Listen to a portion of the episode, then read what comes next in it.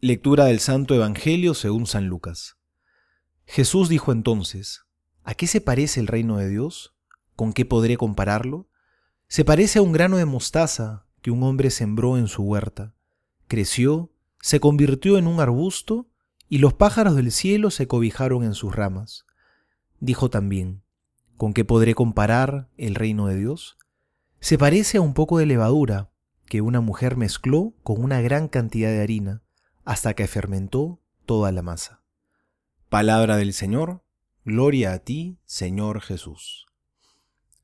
El Señor quiere hablarnos de su reino y nos va a iluminar utilizando dos figuras que están muy relacionadas. Primero nos dice que se parece a un grano de mostaza, es decir, nos habla de pequeñez y de sencillez.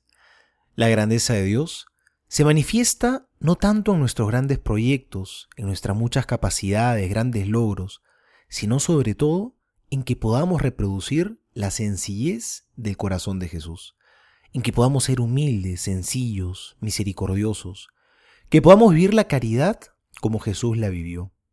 En esa pequeñez, a los ojos del mundo, radica la grandeza del reino de Cristo. Y la segunda figura es la levadura.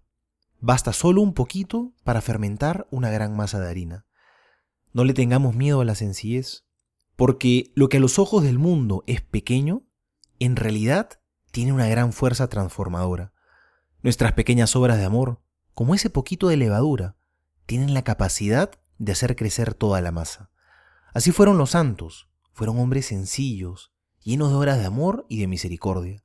Esas obras que son poca cosa a los ojos de la gente, pero que son las que cambian el mundo y tienen la fuerza para transformar los corazones. No menospreciemos lo pequeñas que pueden parecer nuestras obras de amor. San Ignacio de Loyola decía, para lo grande no debemos tener límite, pero para lograrlo debemos concentrarnos en lo pequeño. Eso es divino. Soy el Padre Juan José Paniagua y les doy a todos mi bendición, en el nombre del Padre y del Hijo y del Espíritu Santo. Amén.